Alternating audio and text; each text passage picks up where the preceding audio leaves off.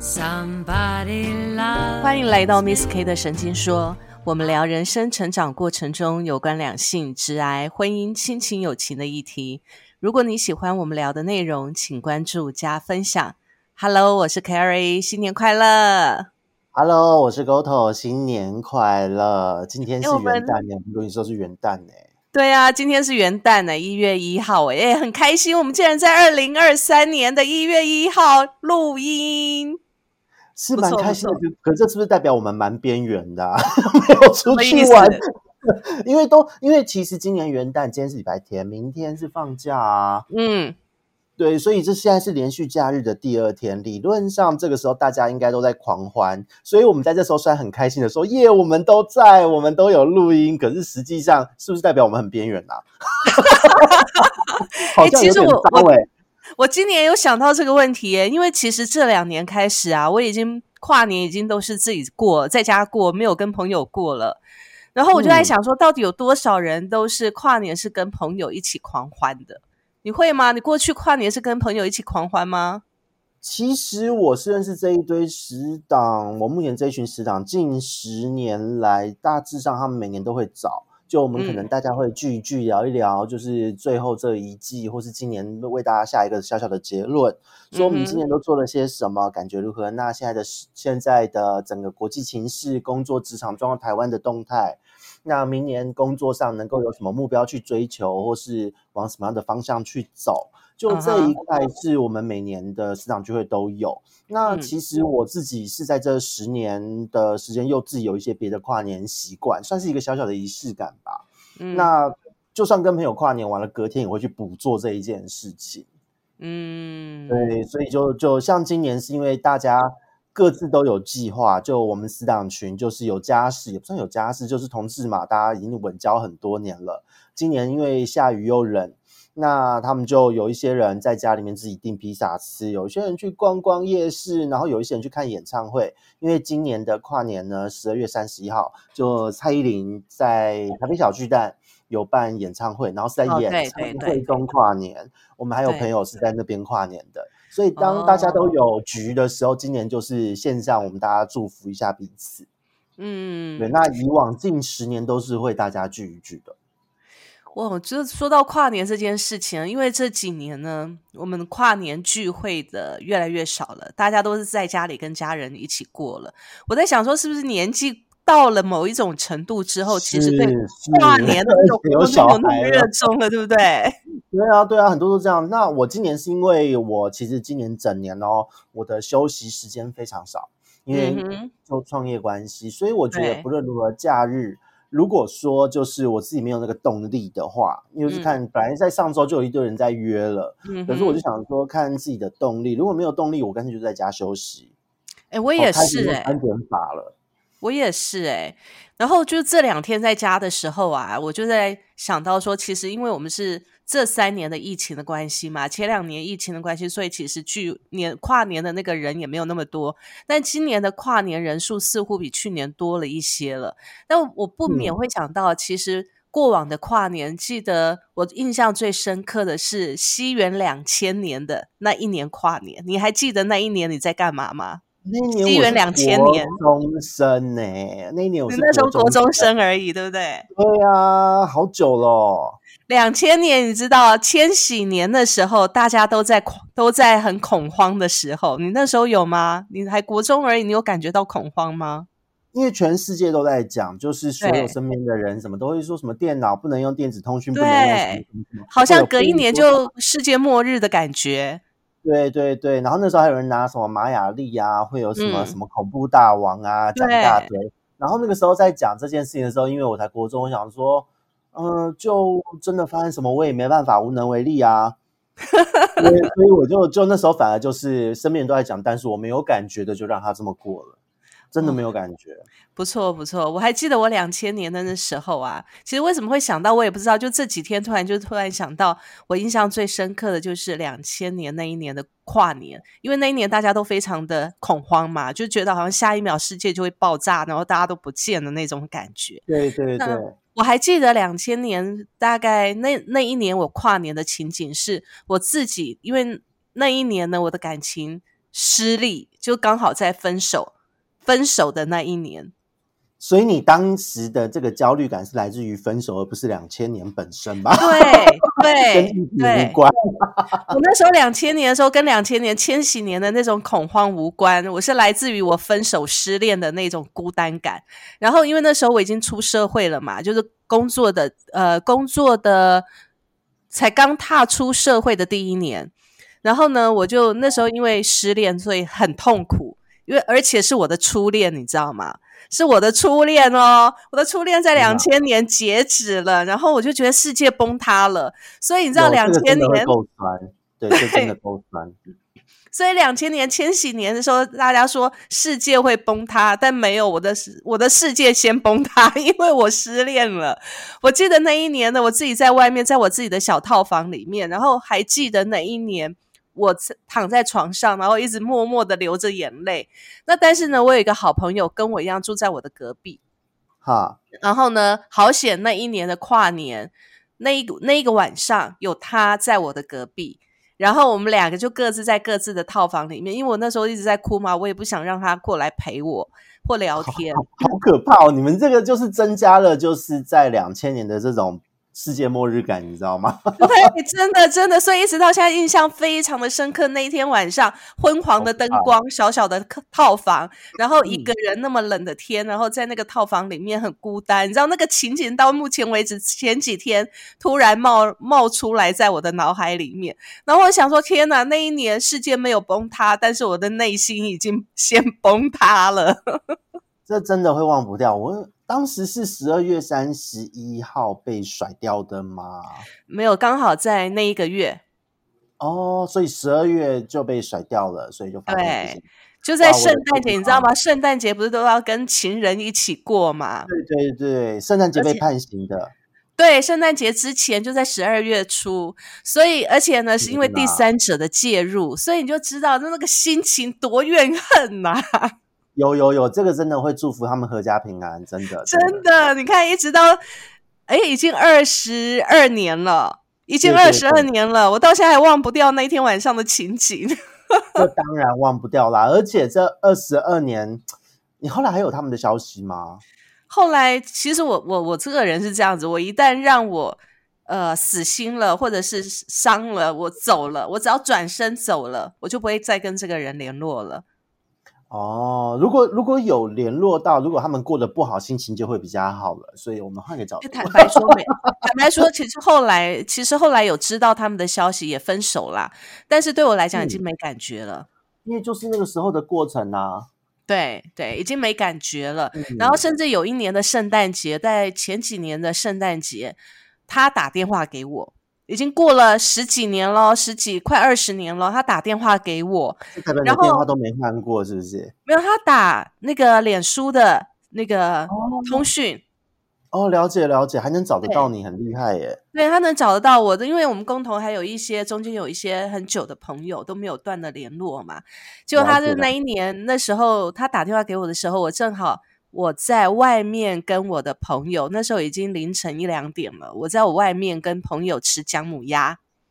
嗯，好，这是你会做的事，没错。很冷的时候，你知道在吃姜母鸭，然后就突然接到他的电话，然后我想说，这这个人这个名字，我不是很久没有看见，已经好好，从来已经在我的记忆里面已经消失好久好久了，从来没有想起过这个人。那我就想说，哎，这个人。好吧，那我就接起来。但你知道吗？当一段感情已经断了那么久，而且完全没有悬念的时候，这个声音对我来讲就毫无意义了。对，就是这个电话就变成好像只是一个广告电话或什么的这种感觉，没有任何情绪，完全没有任何情绪，而且我也懒得跟他讲多讲一句。而且当我听到他那个熟悉的声音，他其实他叫我的名字的时候，我有感觉那个熟悉的感觉。但是你知道那个。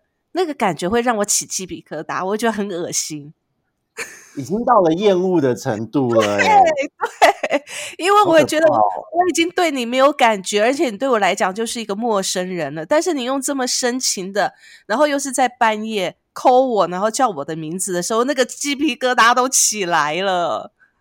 哦，那结果呢？他那时候讲讲了很久吗？还是没有？因为我就挂他电话了。我说我现在在忙。啊，就这样。所以你们中间并没有对话，就是一句话就把他一枪对干掉了。对对，因为我听到他的声音，我就觉得，哦，这我跟你又不熟，你用这种声音跟我讲话干嘛？对啊，哎、快二十年呢、小孩都成年，那时候有生小孩都成年了、哎，那个对太呀、想续就也不是这样续吧？对，后来才发现，后来才发现他在他他有传私讯给我，就脸书的讯息，因为我挂掉他电话之后，他就已经又在我的脑中消失了嘛。然后呢，没想到他在我的那个脸书私讯里面留言，哇，没想到 我对他的伤害竟然他比他对我的伤害还大。是多伤害？他是怎样打了一篇论文给你吗？他大概打了大概四五百个字，好而且累哦，且重点是因为他不是我脸书的好友，对不对？所以我就不会去看那个。息对，所以我根本不会看到他的讯息，所以我看到他的讯息是他这篇讯息隔了半年之后我才看到。那也那他应该在当时又更受伤了吧？对他又伤了半，好可怜哦。所以他他他这样子二十年快二十年时间，忽然想起你，还敢传这个讯息，嗯我觉得也蛮妙。因为就我自己而言啊，虽然我的嗯感情过去都是诶蛮惨烈的，可是嗯，就这一些人还是会跟我有时候会想要跟我联络，可是我都是。呃，隔绝掉不会让他们跟我接触到，那我自己也不会想要跟他们有任何的往来。我觉得他能够鼓起勇气发这个讯息是不容易的欸。对，但是他讯息里面其实对我是埋怨的。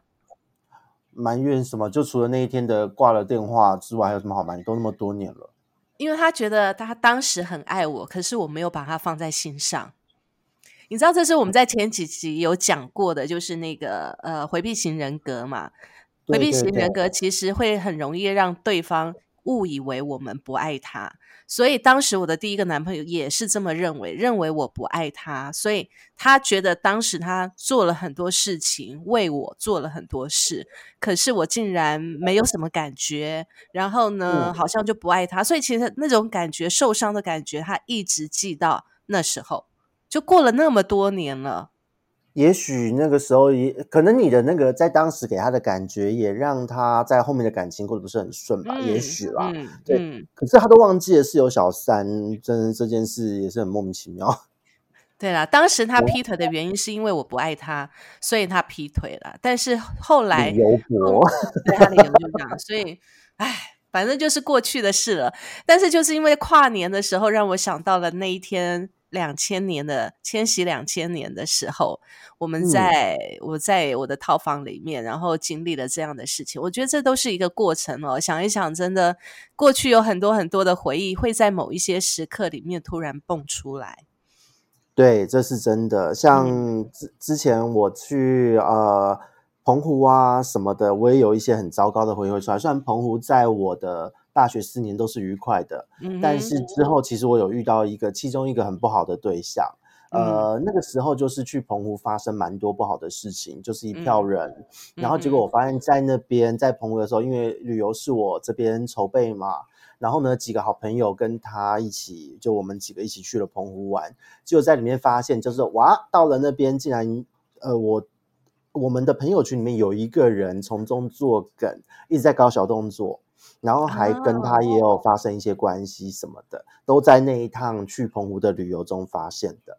所以就是呃，当这件事情发生后，我隔一年哦，嗯因为回去自然就分开了嘛，也是一个很糟糕的经验和回忆。那隔了一年，就同样又是到了夏天，嗯我就觉得我今年我要一个人去澎湖过生日。哦，你一个人去澎湖过生日啊？对，因为我对澎湖本来就是我大学的一个，算是我回忆中人生最美好的几年。可是后来，在我的感觉是好像圣地被蒙上了一层阴影的感觉，哦，所以我要一个人去，然后把这一个回忆刷掉的感觉。你要去洗白就对了。对，我就一个人去那边住了差不多快一个礼拜哦。就是那时候就是有认识的名产店的老板娘，他们有开民宿，就在里面住了一个房间，然后自己就是每天就骑车租了一台机车，呃，嗯。就是去环岛环环澎湖本岛，然后每个海滩去晒晒，去走走，吃一吃以前自己最喜欢吃的那几间店。然后呢，在那边到处去聊聊天，跟朋友、嗯。跟在当地的同学们见见面，拜访以前的老师，我就觉得，哎，好像这一趟的回忆很棒。然后那之后回来，真的就是把那个很不好的感受，嗯，把那一层阴影给刷掉了。哇，好棒哦！这样真的很好哎。对，就是我我自己是会去努力的找出问题点，然后努力的去把它排解掉。可因可是说真的，这种东西就是感情，你或许还有办法可以找得到这一个点。可是有时候在生活的节奏中有各种不如意的事情，比方说家族的问题啊，比方说工作的问题，嗯，那这一点就会有很多各种你不能无法去，就算你找出原因也没有办法处理的状况，那也只能自己默默吞下。真的，的确是。你说到这件事情我就想到，因为最近这一阵子啊，就是这半年来，其实很多猎头找我嘛。嗯，那难免就会谈到说，我们对于呃工作的一些成就啦，或者是过去完成的一些专案的成功的专案啊。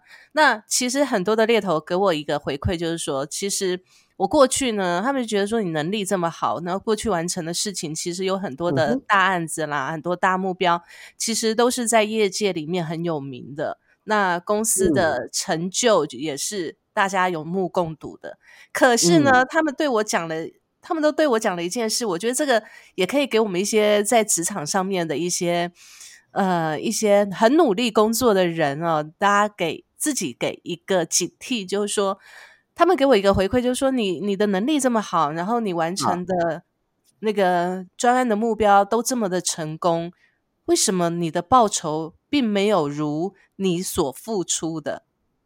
其实这句话很尖锐耶。对对，所以其实你知道吗？我我在上星期五的时候，上个礼拜五的时候，一个猎头才在跟我联络。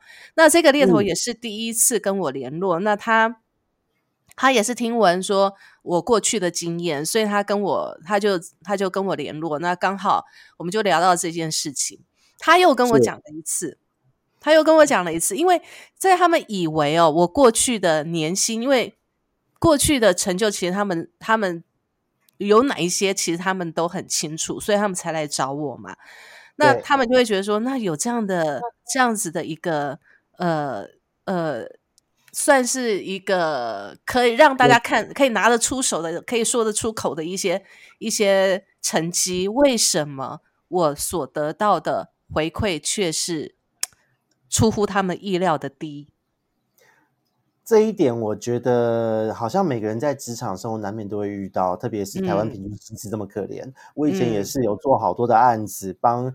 公我那时候去一间公司，那个是公关公司哦。嗯那在前面的才进去第二个月，我就帮他拿下来一个案子，然后净利润那时候做公标案，净利哦，净利竟然快高达五成，四十五很多。对，就是你方案中再省一省，还可以再拿多一点。然后呢，呃，薪水可怜的要死，那时候才。那时候我才出社会第呃，那时候还是我在念研究所休学的期间，就跳跳级后休学的那段时间做的工作。然后呢，这一个案子做一下就拿到了，在那期间还帮他们呢再收了两个烂尾的案子，他们做不好的案子。然后呢，薪水那时候拿才嗯三万多而已。天哪，很可怜吧？真的很可怜这种事啊。那那。那后来就摸鼻子认了，就是你也不能怎么样。可是后来因为发现那间公司一些问题，所以我在试用期满之前，我也觉得嗯，应该要赶快走。对公司内部财务啊什么的都怪怪的。其实说到这件事情，我这几天一直在想，因为从礼拜五那个猎头跟我谈完之后，我发现哦，这这些猎头这几位猎头跟我讲的话，其实深深的打到我的心里面。如果一个讲就可能还好几个，是不是？对，不止一个，已经陆陆续续好几个这样子跟我讲了。那在礼拜五最后，就是礼拜五这个最近的这一个跟我讲的时候，因为刚好就跨年了嘛，那我就在想说，我在想说，年复一年，日复一日，年复一年的，我们这么努力的去做这些事，然后呢，到底我们获得了什么？我觉得这是很多在职场上面努力工作的人哦，真的是有时候真的要回过头想想，真的，如果你闷着头一直在做你自己的事，可是你会发现抬起头的时候，看一看你身边的很多人哦，他们可能工作能力不如你，或者是也许他们有那个能力，但是他们可能努力不如你，但是呢，他们可能所收获的位置跟实质拿到的东西，可能都远远超过你。你知道，有时候我在想这件事情哦，就是就是说，其实有时候人家常讲啊，你要努力，努力，你才有办法去达到你要的。可是，你真的努力就可以让你的伯乐找到你吗？哦，对，这个是。其实，在创业之前，我也是抱着这种心态。特别以前做研究出来的人，我们在实验室在干嘛？就是在努力嘛，努力的消化，努力的的做实验，努力的得到数据，努力的去解读它，一直在重复这些努力。可是，当然不是说努力不对，而是到出了社会，你要拿到多少的报酬这一件事情。我发现努力只是一个基本，而且基本到拿出来讲自己都会不好意思。对，好像就觉得你傻傻的。所谓的不好意思，其实。我一直觉得我不会觉得不好意思，因为我觉得努力是我一个很骄傲的的态度。我觉得这是一个我很骄傲的态度，但是会让我不好意思的是，原来我的努力在某些时候跟某些人比起来是那么的不值一提。对，就是讲出来会觉得这个东西好，我明明比别人努力，但是为什么得到的跟人家差那么多？那如果讲出来会显得好像自己格局很小，显得自己爱计较，会开始厌恶。提出这件事的自己，对对对对对，你会觉得自己怎么变那么小心眼，好像不够大气了。可是如果你以现实来讲的话，你真的不得不不不去计较这一些，因为明明比你不够努力的，比你比你能力还不足的人，他们都已经拿到他们要，而且是你想要的东西，但是你还在这边苦苦的安慰自己说没关系，我们我们只是还没有还没有遇到赏识我们的伯乐。可是我不觉得，我不觉得伯乐都认得他们的千里马长什么样子。有时候，我觉得伯乐的眼睛是被蒙蔽的。被什么蒙蔽呢？其实这一这样讲起来好像有点黑暗啊。还有在新的一年第一天，就好像有点抱怨。但事实上，我觉得这是事实。这也是很多职场，不论是职场或情感上面，很多会碰到的状况。人家说情感上面有绿茶婊，职场上面也有更多的绿茶婊。对，就是那个行为本身就很绿茶，他明他就是很会在对的时间，或是对老板需要的时候做一些适当的表态。他也没有什么多努力，就是他知道投其所好，那他丢到的投其所好投对了，OK，他就得到他想要的。那他多投个几次，慢慢老板就知道他要他他有对他有印象，对对，所以他就会给予这个期待。当然，现在自己当了老板。我并不会否定这样的事情哦，因为呃，这样的行为在我们职场，我们还在做员工的都会觉得说他很不 OK，这个人很就手段怎么这个样子之类的。可是实际上，当自己当老板之后，哎，我换个角度想，好像又有几分的可信度。因为当我是老板的时候，我必须做事情，我们做的事情跟做职员做的事情会不太一样。然后这个时候呢，就会开始去判断说，OK，我现在要交托一个任务给。给给我下面的业务群，或者请哪一个哪一个合作的人来做。那有两间公司，有我下面有合作伙伴，两间公司是做同样的事情，为什么会选 A 不选 B？哦，那 A 当然他第一个他懂得投其所好，再来是他的沟通技巧好，因为投其所好换个角度就是沟通技巧嘛。那我也会思考说，他今天即使我知道他的能力没有 B 那么出色，可是呢，因为他知道在对的时间丢对的球。嗯，所以我会觉得好像给他是不是他在面对客户的时候也能够用这个技巧去面对客户？哦，就是这个是我会去思考的点。当自己变成老板之后，开始去思考说，这好像会是一个可以成立的点。但是呢，就是这一个是基本的初步判断哦。然后因为毕竟自己从基层出来，我就会从另外一个角度再去看一次 double check，我就会看说这个人是不是凭这一间厂商或是这一个下属。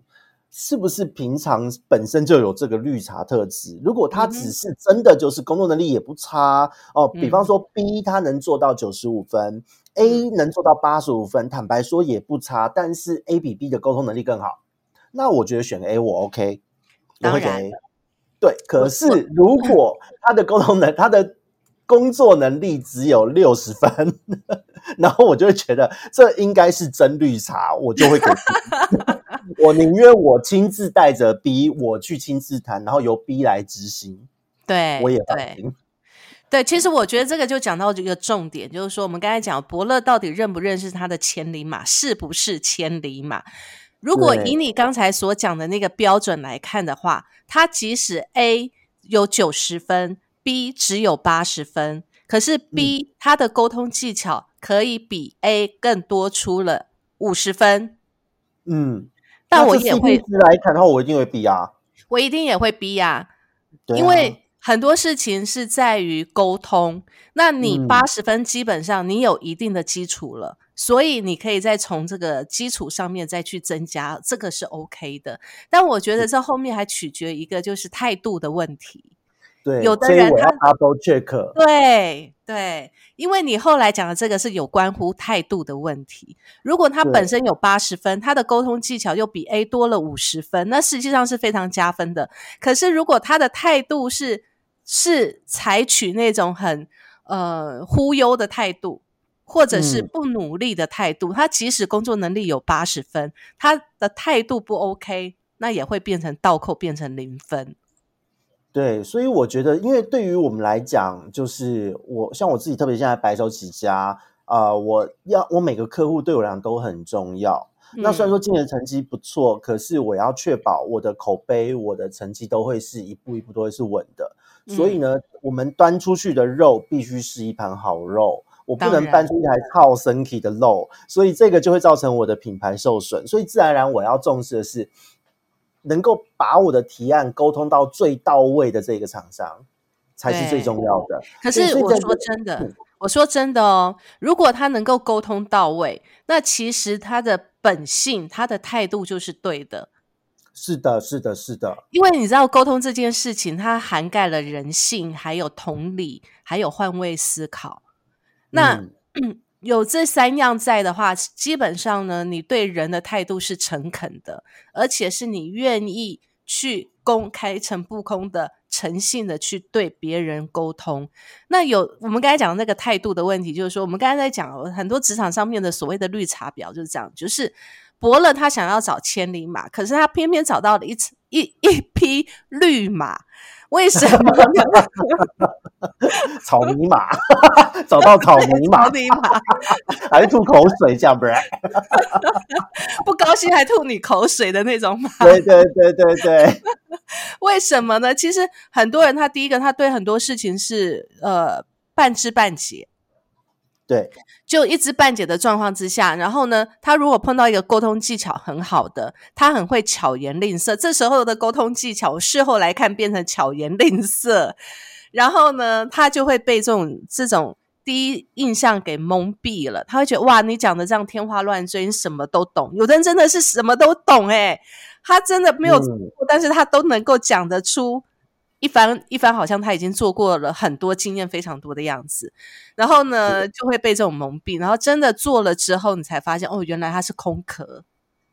对，这个这个刚好让我想到，因为我最近工作我都会听 podcast，然后刚好最近听到那个国师唐启阳唐老师的 podcast，最近在讲土星，然后说土星三宫就是学霸做事情就是可能人家要累积，可能三个月三年才能有的才能了解东西，可是土星三宫的人就是学霸底子嘛，他很快就能抓到重点，他其实三天就能够呈现出这样的感觉，可是呢，这样的人就很容易变成讲起来的时候什么都很通，头头是道，对对，但是他没有一个自己的呃主打歌，没有一个自己的专场，所以很多时候在职场上其实会遇到蛮多种人。有一些人就把我们讲好像在玩游戏一样，会点技能树，你升级会说你要点你的工作能力、沟通技巧、还是嗯管理能力嘛？嗯，哦，就有一些人他们就一直点沟通技巧，然后工作能力很糟，所以到最后这嗯个这个沟通技巧超好，到最后变成如果你的能力跟不上，就变成巧言令色，真的会这样子。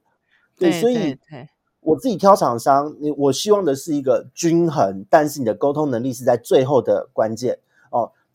你的基本的做事能力，已经这个东西是，就像我们讲，努力有时候不好意思拿出来讲，换位思考。今天我看到你的努力，我今天会把你拿出来，在同一个平台上去做角色，就代表我已经都认同你们的能力了。嗯嗯，剩下只是在沟通能力。如果你的能力哦，两边或许均等，都还有成长空间，只是一个略高一个略低。那一边的沟通能力好，但是它的好是巧言令色的好，这个好的品质不对，那也不能用啊。对，所以其实你知道吗？就像就像你现在当老板，或者是我们当主管，有时候我也我这这几年下来，我一直在醒思一件事，就是说我到底有没有听信那种表面的巧言令色的的同事的一些话，或或者是误信的这些人。其实我我一直也都在提醒自己，因为你知道人总是想喜欢听好听话嘛。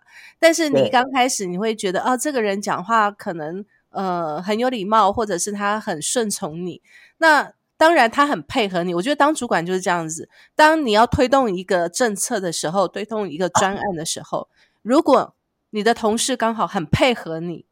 那当然你会觉得很得心应手嘛，对不对？但是呢，问题是，你真的要推动把这个专案推动成功，你也必须要你的团队的伙伴都是能够执行的人，而不是只靠一张嘴的嘛。所以我也一直这几年这样下来，我也在想，诶，当我们当主管的时候，我们要我们要带伙伴的时候，我我是不是可以去看到我的属下的同事的一些真正的？本质，而不是只是被表面所所所糊弄过去、蒙蔽了。对对，但是 对，但是你知道吗？其实我们都会这样提醒自己。所以其实我们工作很努力，但是你猛一抬头的时候，就像这几这一阵子猎头跟我讲的，为什么你做了那么多事，你的能力那么好，为什么你所得到的报酬？却是这个样子。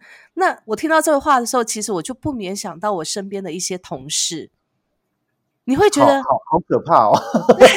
你就会觉得这些人有时候你看了这些人拿拿这些薪水跟拿这个位置，你都觉得天哪！到底是凭什么？凭什么？好黑暗哦！对，其实职场的水很深，坦白说，但是问题就是看你要不要进入那个那那个坑里面。只是说，我们也是可以进去，只是我们好像似乎没有办法像他们那么那么做表面，可以做做做足到那个样子。我们没有办法，我们的。呃，就是就是看呐，有一些人他们会他们的处事之道，嗯，你要说沟通能力好的的，呃，然后连带的贵人运好也是啦，就是他们可能像有些人会讲啊，就是啊，能力比不过别人，但是沟通技巧、业务技巧比人家好。那虽然讲这个话的人，或是我实际遇到过的经验，通常都是巧言令色属性的。对对对，因为实际上你专案管理的时候，以做以行销来讲，品牌来讲，你这个人能不能有创意，做的事情到不到点，我一看就知道了嘛。嗯哼，做一两个案子不用多久就知道了。可是。在这样子的状况，这很多巧言 令色的人，他们可能他们过去哦，因为以前的一开始我自己还在基层的时候，你不知道身边人到底什么样，那时候自己也嫩，看不出来。当自己到了主管阶之后，就是你当你站到二楼，你去看一楼的景色，你去看就可以鸟瞰一下，就可以知道说哦，周围长什么样子，就可以知道哎，这个人虽然很能言善道，但是他好像不太能执行。嗯，他不知道一些小小的 mega 在哪里。可是这样的人，如果你交予他重任，就完蛋了，就很容易可以辨认得出来。对，但是 我觉得当然了，我觉得职场上面哦，真的能能做跟能讲的人，实力内在兼具的人大有人在。所以人家有些人真的是可以做的很稳，就就凭实力拿高薪。但有的人就是凭嘴巴拿高薪。对，所以这种人也不算少啦。那坦白说，所以其实这一阵子来猎头跟我讲的话，我自己也在也也在思考，说我过去在职场上面的一些呃处事上面了。但是我说真的，我也不后悔啊。虽然说事实上我可能比那些人拿拿的还要少很多，但是事实上我收获了很多很多朋友对我的信任。我觉得这也是我觉得很骄傲的地方。虽然我我不喜欢交际应酬，但是呢，我觉得总是在我我有一些需要什么的时候，总是会有一些朋友会出手帮我。我觉得这个是一种，也算是另一种回馈吧。嗯，我觉得其实就是当努力做事的人，在你的同才之间一定会看得到你，而且同才之间会看得到你认同你的。一定会是同类型的人，对对对对。因为如果我今天我能力不足，我其实有过去有被这样的人挖过坑，就是对啊，因为我一直默默的做，我也不太会沟通。可是我旁边这一些，他们不太会做事，但很会做人，就是周末都会邀请同事聚餐，会一直买小点心、下午茶帮大家张罗，然后在主管面前很会去嗯拍马屁也好之类的。哦，这一类的同事，他们反而会防你。对对，他们会挖洞给你跳，他会怕你上位。没错，没错，没错。我身边就有这样的人，甚至我以前也帮过这样的人。那他现在已经出圈去了，已经跳上去了之后，他把我防得很紧哎，好可怜哦。这个真的是养到那个养到小鬼吧？但是我心里其实我也是蛮惊讶，说竟然他把我隔在他那个范围之外。我是听听朋友讲的啦，但我也我也。换一个角度来想，我觉得没关系。可能那段时间，他我跟他在在交流的过程当中，也许他也从我这边学到了一些事情，也 OK。那现在这个状况让我明白，哦，原来他是这样的人，那我也明白，那就好了。嗯，那就好了。以后就井水不犯河水啦。因为当他把这个姿态展现出来，就知道两人的关系和定位以后会是什么样子了。对，因为反而反正就是道不谋不相为，呃，道不合不相为谋嘛，对不对？对对对，所以他走他的，对他走他的阳关道，我走我的独木桥。反正未来我们就是两个不同的方向，我们也不会遇到。就算遇到，可能也只是嗯打大家打哈哈场面话讲一讲。以后他有他的那一群，我有我这一群，那我会觉得，反正我也不会跟你那一群。话不投机半句，话不投机半句多的人多讲什么？因为对我来讲很累啊。对啊，对啊，所以其实这个部分就是都会这样吧。我觉得职场上，呃，有时候很尴尬是在于说，现在在你旁边的人，现在在跟你一起共事。也许你今天在听众这一边，可能你是刚出社会不久的人，也许是工作一段时间的人都好。但是只要你在高阶主管前，通常都是这样。呃，在做一般的基层员工，还有在中阶主管的时候，你还没有办法看出这一块，因为因为大家都还在发展中，嗯，通常都是中阶要跳高阶的时候会出现这样明显的分化，对，所以人性会在那个时候完整的呈现，因为工作技巧也到位了，因为出中阶到高阶就已经代表是你的不论沟通技巧还有执行能力都到了一个水准，只是看你偏重的是在哪一块，然后还有每一个人。点过去，呃，值的这个质地如何？沟通的质地是巧言令色型还是真诚沟通型？然后他的工作能力是呃是比较自己稳扎稳打，还是他可以团队作战？所以就会变成说，当中阶跳高级的时候，这种人性哦，真的就是像八点档演的一样，真的会被完整的看出来，也会整个突出来。对，不过说真的，我觉得如果真的遇到这样的人哦，难免啊，我觉得身边难免都会遇到这样的人，就就不要在意了，也不要把这种人挂在心上了，反正走过就走过了吧。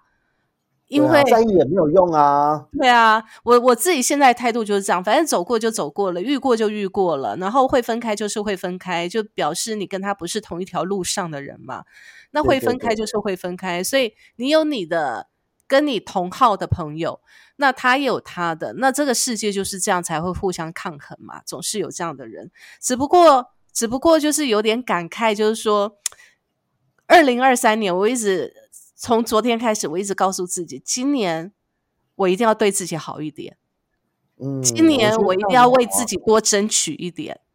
要要要要，不要千万不要就是觉得这样就好了。有的时候人家一定会跟你砍薪资嘛，什么的，就。坚定，因为你是有成绩的人，我觉得这很棒，而且然后嗯，其实今年我一定要碰到更好的人。嗯，这句话我也觉得很棒。对，今年也是可以这样自己下目标，来的厂商客户都是好人好客户。所以其实没关系，我们就算遇到不好的人、不好的不好的事情，我们都相信我们自己还会。放掉了这个不好的，我们一定还会遇到好的。我觉得这是我们对自己的一个，也算是一种呃祝福吧。我觉得二零二三年，我觉得一定要这样祝福自己啊。对，给自己一个好的祝福，因为我们的工作能力都是在这么多年下来，我们彼此的工作能力大家都会知道说，哦，我们的定位在哪。可是呢，在沟通还有面对人的时候，我觉得是要更往前一步。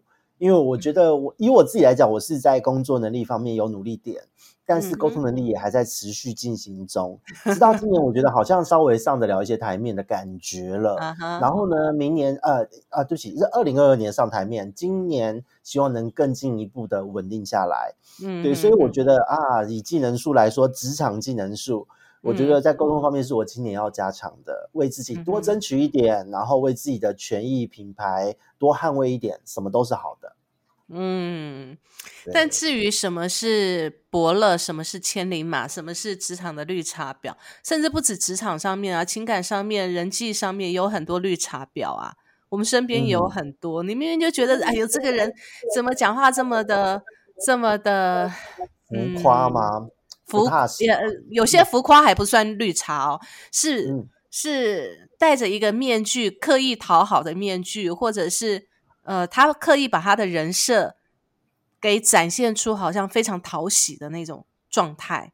嗯，这种还蛮多的啊。然后转头对同事、同才或是下下面的人就很脸色超臭的。对对对对，我身边也有这样子啊，尤其有一些女生呢，我身边有这样的女生，就是她碰到异性的时候啊，她是另外一种面孔。然后面对我们的时候，又是另外一种面孔。我还印象很深刻，就是那时候我曾经有遇过一个朋友。那时候我们在跟朋友聚餐的时候，我们四个人在那个在那个餐厅里面吃饭，然后旁边一桌呢是嗯两个型男，你知道，真的还蛮帅的。那种型男，那定是 gay 啊！他那么努力干嘛嘛？先直接下结论，希望他们是 gay 好吗？好的。那你很很妙哦，你知道我们四个女孩子原本是很大声在讲话，然后有说有笑的这样子。然后自从那两个型男、那两个帅哥呢坐在我们旁边之后，我们四个女生当中的一个女生马上变得轻声细语，然后讲话整个表情都柔美了起来，然后变得好秀气，然后。就默默的还，然后脸带微笑的听着我们三个人在那边大声，很像那个那个那个什么村妇一样。然后他马上就变得有气质，而且呢，讲话柔柔细细的。哎，好机车哦，这真的还蛮机车的。对，你知道那个表情，你知道我我真的第一次，那是我生平最有印象，第一次看到哇，一个女孩子竟然变脸可以变得这么快，而且是在男生面前哦。听起来是非常值得一看的画面 我也蛮好奇，因为过去有看过，在学生时代还有年轻的时候看，都是都是看到就会觉得，呃，这蛮像。可是出社会，特别是当年纪大了之后，嗯，还能够这么呈现的女生，其实我觉得不多哎。对。而且你会觉得哇，那根本就是在戏剧上面才会看到的那种绿茶婊的表情，你知道吗？而且你知道，当我们三个我们三个在那边很大声的那边笑啊哈哈哈的时候，然后你就看到这个人默默的，根本刚开始不知道他为什么会这样，然后就从他的眼眼角余光或眼神关注的地方看到那两个男生这样。对，后来我才看到哦，原来旁边来了两个男的，而且这两个男的还真的很不错呢。然后再回头看这个朋友，哇，才明白，口水都流真的是有一套的好吗？啊，那最后呢？后来这件事情有什么发展吗？就比方说，人家跟他要电话了呢？没有，他跟人家哦，没有吗？白演啦，那就白演啦。不是，我在想说，我这个朋友在演的时候，他心里在想说，我怎么跟这三个八婆在一起，坏了我整个氛围。哦，真的，真的，真的，这可能会有可能会有，所以这就为什么我们永远没有办法跟绿茶婊在一起的原因，就是这样，因为人家也不屑跟我们在一起，怕我们破坏了他们的行情，你知道吗？不过，对现在的社交圈是可以感觉出来，就我自己的社交圈也是，工作的职场上同类型的厂商会变成一个 group，大家的彼此关系会很好。嗯哼，然后呢，跟你调性不合，会搞小动作场，他就一定跟你们这一群是被呃，就是整个被隔绝在外的。对，然后呢，在朋友圈也是，像同温层嘛，就是同温层效应啊，跟你认同你的人在一起，自然而然就会吸引到跟跟跟你都一样的人，价值观相近的。嗯，所以像我的朋友圈，每一个人虽然都有自己小圈，但是我们就是固定会聚在一起。然后呢，有时候在花花 IG 或什么，就会发现。有一群别群的人一起出去玩或什么，大概都是这个样。就是其中你发现一两个人是你过去可能有印象，可能特别讨厌的人，然后你再去细细的点一下其他跟他一起出去的人的，因为他们都会互相标记嘛。对，网红、完美、绿茶婊最喜欢做这种事了。然后呢，对，你就去点一下，你就发现，哎，怎么每个都那么做作啊？就会发现这种事情，对，所以真的久了就就习惯了哦。这个你只要看一下这一群人，就是那张照片呈现你的氛围。就是我们脸书发文前，不是有时候在描述照片都会写，呃呃，说说这张照片背后的精彩故事。说靠，要不是这是事故吧？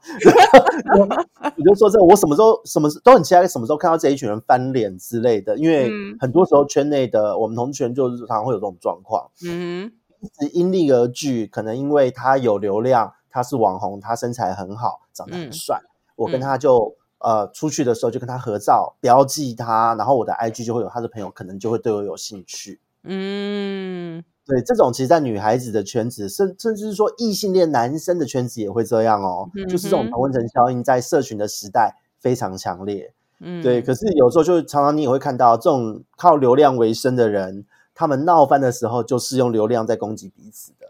对，对。这是现在这个社群时代最常发生的事情。对，还会公审呢，发动公审呢。我想说，自己的事情公审干嘛？让大家都知道到底有什么意思啊？对啊，可是哎，不得不说，好像某种程度还有效，因为这也是对方的痛点。因为会同一群都是在意流量的人嘛，那你在意流量，你又搞我，那我就用流量搞你啊，让你也没有流量啊。嗯，对啊，以牙还牙就对了。你用什么攻击我，就用什么攻击你。对，所以这个在现在这个时代，就是这种精彩大戏，其实蛮经常的，都可以看到在上演。所以我们就常常在。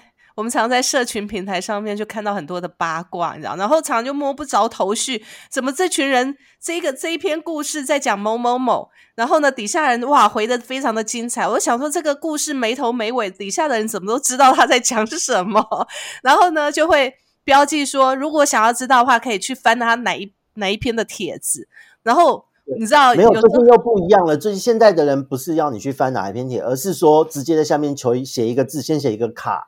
啊哈，卡在这边，因为当后面有人发在下面回应的时候，就会贴收到通知，就可以追更嘛。然后再就是，如果是新进来的人看到这个八卦很有趣，他就会说求懒人包。哎，对对对对对对，然后就会有人把这个懒人包整理出来放在那个留言板上。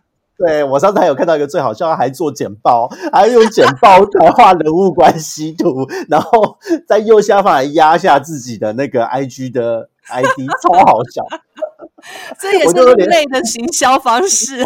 对，我就说这是八卦记者的行销方式吧。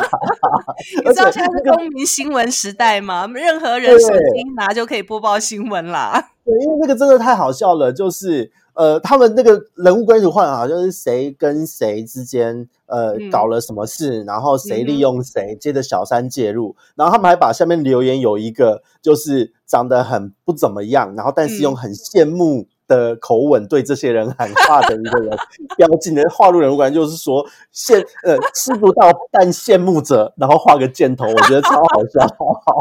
然后这一个才是第一页简报，他那个人还是还什么就放第二个，就是那个以前 Apple 的时代，就是苹果日报的时代，不是会常常谁胜谁负，还做了这个比较，我觉得超好笑，就真的很有才。所以有时候这种八卦看。不是为了知道八卦本身，而是光看到这中间的演变，太有趣了。真的，真的，你会发现现在的人呢，到底是是很闲，还是现在的工具真的太发达了，一下子就把你那所有的关系都连起来，然后前面的那些懒人包什么都把你整理出来了。我真的觉得太厉害了，真的。对，可是自然啦，在看这件事情的时候，我们看可能当事人 A 和 B 两个两个绿茶婊之间的决斗，这个时候就是其实，在那中间，大家心里都有一把尺，只是大家都不明说。大家在看戏在卡，觉得很好笑，但没有人会明着的去很难听的批判谁，因为其实大家心里有一把尺，批判这个没有意义，大家就是看戏而已。可是有时候就会看啊，就大家心知肚明，说哦。这两个都是都表，但谁比较表？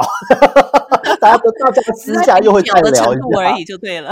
对对对对对，所以这有的时候，其实，在我们的职场生活或情感生活，甚至要甚至有的时候陷入多角关系都会这样啊。在职场上，有时候看那个八点档，或是看一些一些剧场在演的时候，不是都呃。